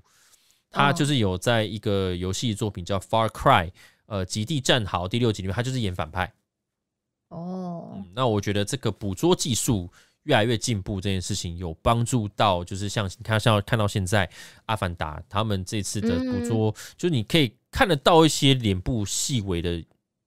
动，就是很细微的对变化，这样我觉得更细。我觉得有有一点点，还是有他还是有一点点保留演演员的特征。对对对对。那只是说从跟上一集比较起来，我觉得它的特效表情有更细腻，嗯，更细。就像如果你又回去看《冰雪奇缘》的一跟二，虽然说乍看好像看起来都安娜跟艾莎好像都一样，嗯、但你会发现艾莎跟安娜的表情在第二集变更细了。对，有一些那种可能是这边小小肌肉的拉扯，嗯，哎、欸，那个是很细的东西，你可能没有，啊、呃，可能要稍微仔细看就可以看得出来了。但是，嗯嗯，嗯呃，如果有机会啊，大家哎，刚刚有人说什么二刷都是时间很多，是不是？我觉得二刷就是可以去观察这些东西。嗯，对，就是有时候电影二刷，你就会去观察，就是他的一些、啊啊、看一些你第一第一次看没注意到的。对，因为对一开始可能大，就像我们之前常常讲的，就是说每一次一开始很多观众就是在乎的是角色做了什么合不合理跟，跟、嗯、跟发生了什么事，但是。完呃，容易去忽略，就是说建构这些角色能够做这些事情的那个世界是怎么建构出来，跟辅佐他们的这个整个其他的一些要素是比较容易会忽略的。嗯，对，所以我们很多时候很多人都会因为只看了演员做的呃角色做的事，然后反而去没有去感受做这个作品是什么，而只是在看。好像在听一个人讲故事，就是说，哦，我只看到 A 喜欢了 B，就像那个初恋好了，初恋可能一般人可能只会想说，嗯、哦，那个男主角对女主角做了什么事情，然后哎、欸，怎么后来怎么怎么，就就是会去看，不合理，很奇怪，什么什么，对，就只看就只看这一块这样。但是其实，嗯、呃，在初恋里面有很多都是在他们怎么去使用他们的摄影机的取景跟跟整个质感的一个选择。嗯，对，跟颜色的使用，就是很多东西，这些东西是除，就是无法用用事情，用剧情去解释的，用剧情去解释。对啊，对对对，那那那我我我我觉得演员的部分，我还想要再讲一个，就是因为像就是像山姆沃辛顿，就是罗伊莎达娜就算了，我觉得像山姆沃辛顿啊，或者是像演那个科麦科麦斯上校的演员啊，然后或者是像雪歌妮·维佛等等这样子，其实。他们并不是一直都在商业大片上一直占有一席之地的那种演员，就其实真的都是因为《阿凡达》的关系，嗯，所以他们才有办法再重新就是要上大荧幕这件事情。我觉得其实这个是一个，就是我觉得这是卡麦隆就是带来的另外一个价值，就是他其实让这些演员有一些更更好的出路，或者说他有一些曝光的机会，或者是他有再表演的那个舞台。就我觉得他其实。不只是就是在技术方面的呈现，然后或者是剧情上想要带给大家做的一些感动，就其实我觉得他对于演员就是提供他们舞台这件事情，我觉得也是做了一件很棒的事情。就是并不是每个演员都可能一像凯特温斯就一直都有戏拍啊，一直都有人找他演戏这样。其实其实就是很多演员是。你可能就是人生就是一个代表作，然后就没了。我觉得山姆沃辛顿应该应该也没有想到说，就是哦，可能我十年后还有另外一部《阿凡达》可以再拍，这样就就是一直不停的，就是让他们有表现的机会。这件事情，我觉得也是一个，就是我觉得让人很感动的地方啊。我们看看这个今年的这个关继威就是这样子啊。哦，对啊，那那么久都没有，可是你看他演戏，你说演不好吗？还是超级厉害，对啊，还是很好啊。对啊，对啊，对啊，所以，所以其实就是好莱坞有很多这样子的人呐、啊。哦，我相信台湾其实也是会会看到我们台湾这边来，我觉得台湾也是有很多呃，就是很好的，就是是很很扎实的一些，尤其是在剧场，我觉得尤其在剧场界可能有很多这种很厉害的演员都一直在努力，但只是说，呃，我觉得我觉得台湾是是人很多，呃，市场很小。嗯，这这是一个很很奇妙的，台湾是一个很奇妙的小土地，就是呃，我们的密度很高，然后可是因为市场很小，所以变成是只要一个东西出来，大家都可能会会全部去抢这个饼。嗯，然后像尤其是最近那个魔兽的事情，然后我就看到、哦、看到魔兽发，你你知道发生什么事吗？你说他没有上场吗？还是对，就是他他没有上炒这个，对对对对，反正就是他没有上场，然后球团好像也没有，就是可能又怕。讲了很多人会退票，所以他们可能就没有讲的那么的清楚，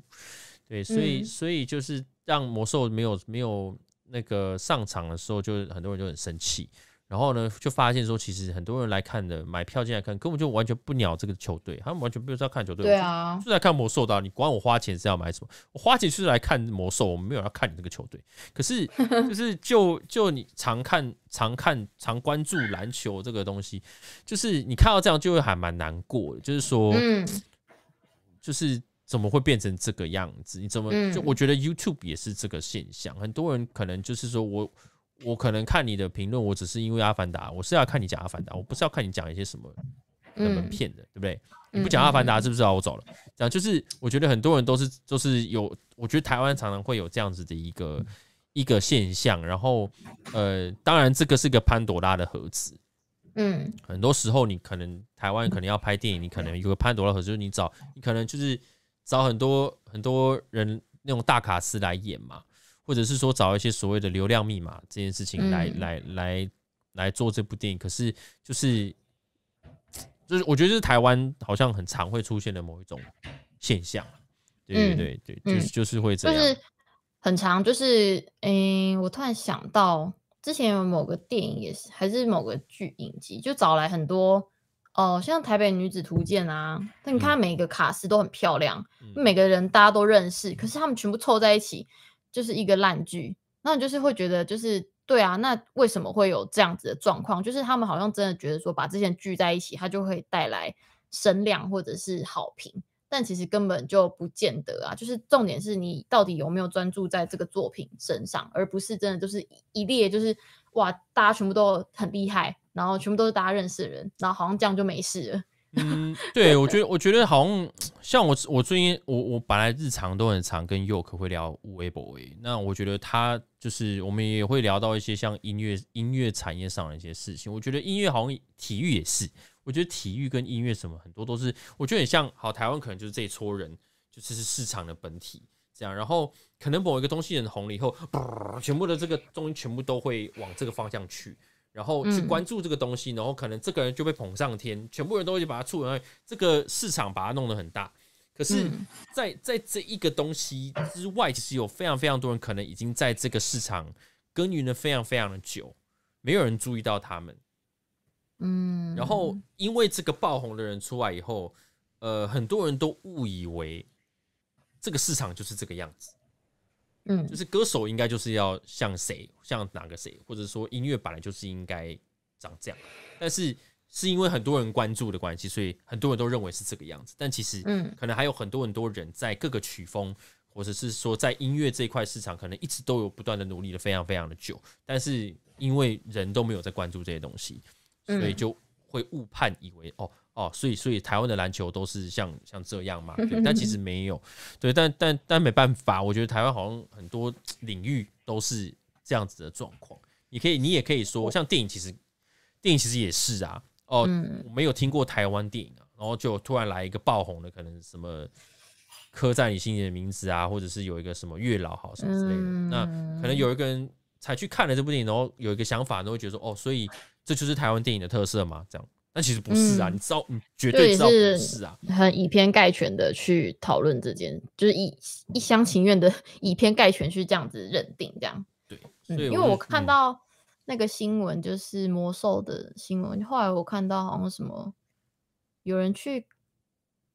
是萧宝官接到了九个，对对对，有人去申诉消保官，就是说。但我觉得这样很像是，假如说我今天很喜欢王静好了，然后就看了月老，就发现她居然不是女主角，我要退票这样的那种。哦，对，有点这是一样的概念，不是一样的概念。就有一点，或者是他可能只演了两秒，就是说他根本就没有演什么，跟我预预期的不一样，就是我要退票。可是因为在你买那个票当下，你就是已经答应这个交易啦，就是你你你怎么会觉得这个是一个就是可以退票的？的想法的 idea 是哪来的？就是很不懂哎、欸。就是说，就是就是因为如果像以体育来讲，好像篮球这种，就是大家大家很多人说，这其实问题很多，并不是只有单方面的问题。我觉得球团可能他也是，嗯、呃，就是因为魔兽来了，所以他的票卖得很好，这确实。就是就是票，他已经先赚了一波快钱啦。对，然后、嗯、然后呃，再加上可能球团在释放讯息这件事情，又我们我们台湾的篮球，我们台湾篮球还没有到 NBA 那么的健全，并不是只是单纯球员会不会灌篮，或者是帅不帅，或者是技术好不好问题。其实 NBA 还有很多就是制度上的的事情，是是我们还还差很远很远的。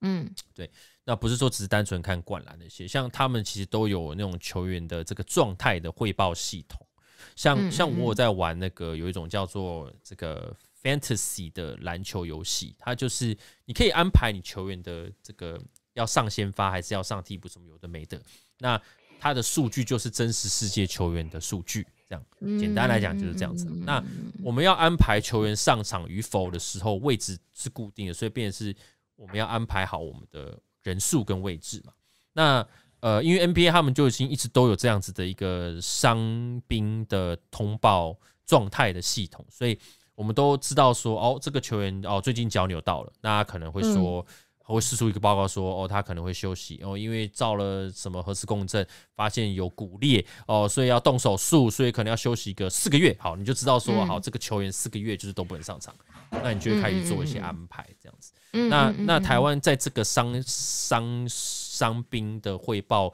的这个东西，可能还没有到那么的健全，嗯，所以可能球团就也没有必要要报告，也不知道该就是说就是会留，可能没有那么的被规定说一定要做一个什么样的报告出来。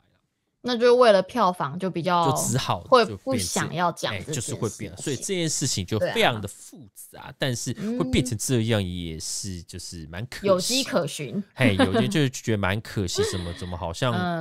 就是好好的一个原本应该是好像似乎可以对一个环境能够变得更好的一个事情，最后好像又轮回到就是一种昙花一现，好像没有真的帮助到，然后大家可能会觉得。我就是来看他打球，我就看他一打五也爽那种感觉，对对，这种对啊，嗯，对，那那当然我们也是稍微有点小小扯远了，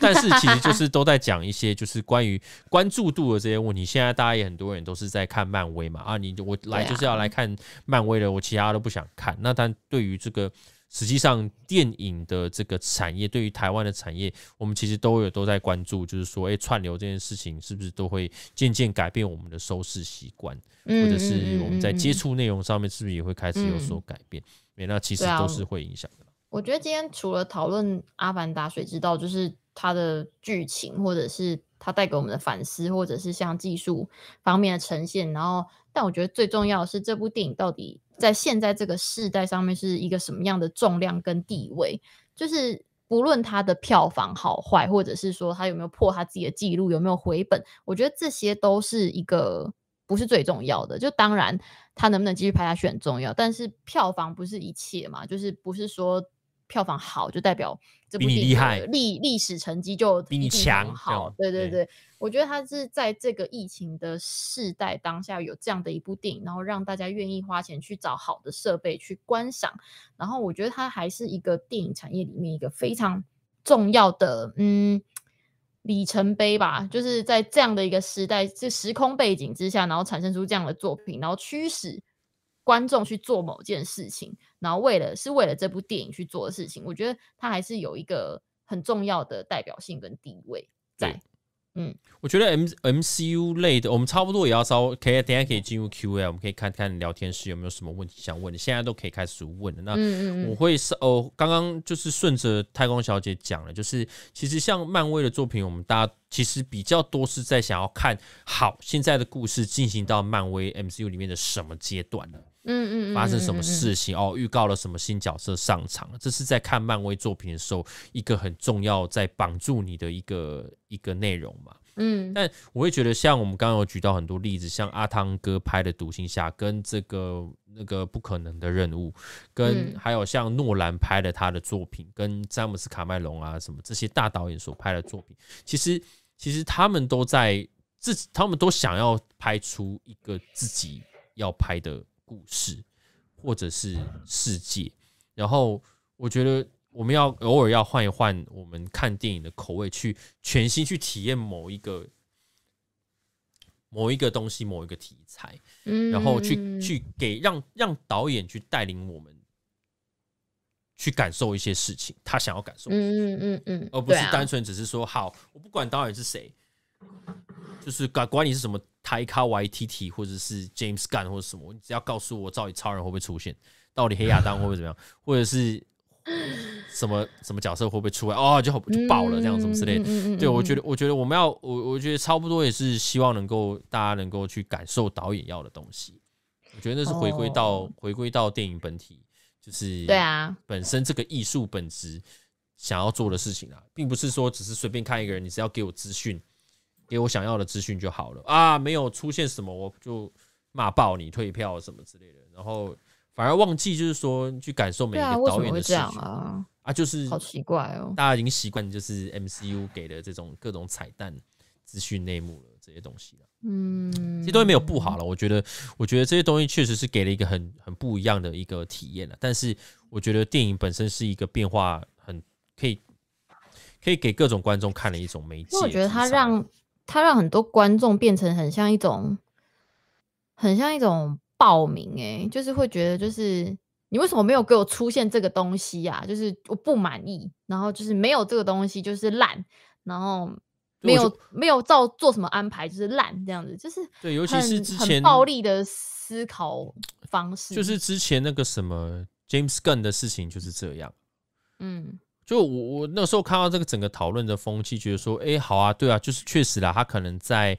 呃，黑亚当里面又预告了超人亨利·考尔要来，然后他又接手了之后又把他砍掉什么什么，你就你怎么没有考虑到亨利？欺骗感情，欺骗感情，然后股价下跌，然后或者是什么什么什么，但我我都会还是会觉得就是啊，就等作品出来嘛，嗯，对不对？就是你都作品出来了，如果东西又是好的，哎，是不是就你之前那些负面情绪是不是就会消失了？就很多人会把自己那个。就是我不知道哎、欸，就是很容易被惹怒，然后就就会先去批判跟否定，就没有，因为我觉得这就是都是比较容易这样。对啊，我觉得这就是网络世界社群这件事情给予的影响，因为社群是你有不满，你就是打个键盘按 Enter 就出去了，嗯，你不用去管说哦，好，我看一下、哦，我在电影院里面，我觉得这个现场很安静。我就不应该要做一些那种，就是站起来踢人家椅子，或者是做一些失序的行为，就指着荧幕骂之类的。烂东西怎么是烂的？什么啪什么之类的，就你不会突然做一些做让人家会觉得有点奇怪的。但是网络上没有人在理你啊，网络上你就打打字就出去了，对不对？聊天室的想要打什么就直接打出来啊。嗯，对，你也可以不用付。就有些人可能会觉得，就反正就不用付，反正我是匿名的嘛之类的。但我觉得这就是在脸书啊，哎，是出来了以后，呃，就是或者是说无名各种，就是只要是打字这种社群的东西，社群的东西出来以后，就是人就是会变成容易会衍生出这种性格啦。嗯，好吧，好的，谁知道谁知道后来以后会变怎么样呢？对不 对？但我还是就是看完第二集啊，我自己非常喜欢啦，就。还是很期待，就是对啊，后面三集要怎么样去呈现？对啊，能够想出来一个世界的世界的东人不很不容易，你看魔戒也是啊。对啊，因为我觉得在这一集里面，其实已经，我觉得虽然三个小时对大家很很多人来说是很长，可是对于一个角色的跟观众培养情感来讲，其实并不长诶。他三个小时就可以让你这么喜欢这些角色，其实很不容易的一件事情。然后，而且角色还这么多。然后重点是，就是你你跟他们产生一定的情感之后，就是为了他们哭或为了他们笑，然后就是很期待看到他们后续的发展这件事情，我觉得就代表其他某种程度上，他还是有成功的地方，然后让你会很想要再继续支持下去。嗯，就就是就是我会觉得我自己看完了是非常喜欢第这个续集，他没有让我觉得很失望啊，或者是任何觉得很负面的想法，就反而我就觉得很多是。敬佩啊，对啊，我就是说也我也是觉得不至于到厌恶，就是敬佩也是，嗯、就我我对于特效那真的是完全无法知道到底是怎么弄的，对啊，真是完全不知道。怎么弄，所以我觉得就我我的这边的小总结就是说，我觉得、嗯、呃，我我们看到这个世界被建构出来，可能会觉得很理所当然，嗯，就觉得说，哦，本来就是要有一个世界，要不然我们看什么电影？不就是就是这样嘛？嗯、但是我觉得要要你眼睛看到了这个东西，这些东西是真的非常不容易的。对啊，对啊，对啊，难呐、啊，真的很难、啊。他真的是业界第一人呢。对，因为真的是业界。呃，好，我们来看一下，简单看一些 Q&A 了。我们等一下就差不多可以收了哦。那个有人问说，捕鲸那段有没有觉得说的是日本海豚？我觉得不止日本吧，是不是之前有一个地方也是会把那个是日本吗？我记得好像是一个是北欧国家，他们不是都会把一些海豚给给引 诱导过来到一个海边然后，然后。就是开杀嘛，我记得好像有一个嗯嗯这样子的习俗，但我也忘记在哪里了。但我觉得不止啊，我觉得对啊，蛮多的。我觉得就那个就不要讲说是日本，我觉得就那个就只是在讲捕鲸这件事情，嗯，就就蛮明显在讲捕鲸的啦。今年是二零二二最后一集，没有，我们下一集应该下周还有。对，我们会做一个回顾，我们会把稍微聊一聊，这是二零二二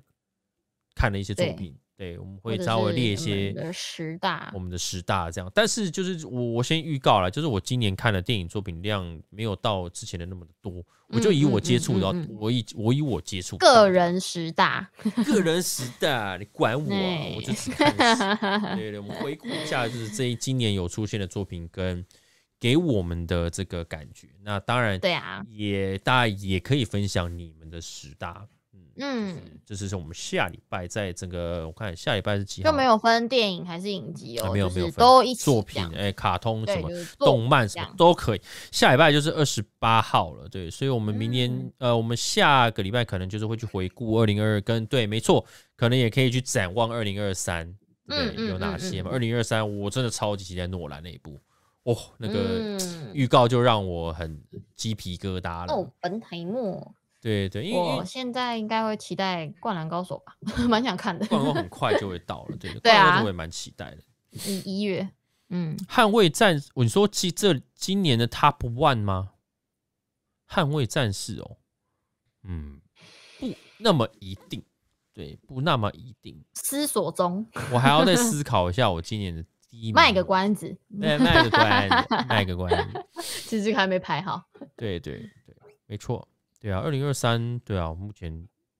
对，因为刚好我前一阵子看到陈文茜的世界周报，他们说现在好像现在有发展出核融合的能源，嗯嗯嗯嗯，对对对，就不是核分裂，是核融合，相对安全，对对，然后我觉得就是蛮有意思，刚好在这个时间点，嗯，图坤吗？哦，是老子思想吗？老子思想，为什么啊？我好像记得有这个出现。老子里面是不是有出现图坤啊？但是我有点忘记了。嗯，好。有人问你有没有抢跨年《灌篮高手》跨年场？哦，没有哎、欸。我本身不是那种会去，就是抢这种。我讲讲，就是我都是很佛系的那种看啦。嗯、我就是觉得哦，有的话我就去看这样，因为我觉得抢票这件事很蛮累人的。这个《灌篮高手》，我觉得一开始大家都会觉得三 D 这件事情。很很抖，很怕这样，但是其实我会觉得篮球的作品，你不用人物捕捉三 D 东西进来哦，拍不好。因为其实原本的动画版，它就是在避开人体动作这件事情，他可能花了一笔钱把某一个动作给拍好、画好之后，他就会一直疯狂的用，一直不断，你会看到一样的切入，你会看到一样的投篮，你会看到一样的进球画面，就是就是。之前动画版就这样嘛，那如果你要增加你的运镜的自由度，三 D 一定是会进来的。所以我觉得，我相信在这次的这个呃动画电影里面，这个山王之战啊，嗯，我觉得它可以把很多精彩场面，譬如说泽北跟流川之间互相切来切去，然后还有那个樱木花道啊，或者是像像那个赤木跟那个哎，我忘记他叫什么名字，就是那个。那个、那个、那个七号三王的七号，三王嗯，忘记了，太久没看了，哎、欸，这个这个隔超久的，真的哦，和田雅史，对，就是赤 赤木跟和田雅史之间，他他他有一个很经典的就是，哎、欸，你有你有看这一段吗？打三王的，我只有看《灌篮高手》，我只有看漫画，但是你有看这一段的打打打这打打打这场球的过程，你有看吗？有啊，漫画里面不是有吗？它里面不是有一段就是一只大手，然后赤木就在中间，然后他觉得他的背后就是就是被和田牙史完全被封住了这样，然后不是那个那个鱼柱啊，那个林男的他不是上来切那个切生鱼。切白萝卜还是切什么的？这样就要现场切给他看，哇，然后他就醒了。这样，我觉得，我觉得很多那种经典画面，就是可以再用动画的方式呈现，会 会让你想起很。你看我现在讲这个，你还记得吗？你还记得有切 有切这个这件事情吗？我忘记了，完全忘了，对不对？我看漫画超级久以前的了。鱼柱就是想要当寿司师傅啊，然后他就上场了，切，可能就是啊，就是。他就掉在他头上，然后开始，好像是在在跟他讲一些道理，就是说是要怎样怎样，然后他就哇，是有这一段吗？欸、有有这一段有，好吧？对对对，太久了太久了。对啊，好，然后那个应该很快很快就会很快就会有了。嗯、对对对对啊，然后呃世界杯哦，有人我们今天直播到十点半，好吧？我们聊，你有看世界杯吗？嗯我只有看最后一场，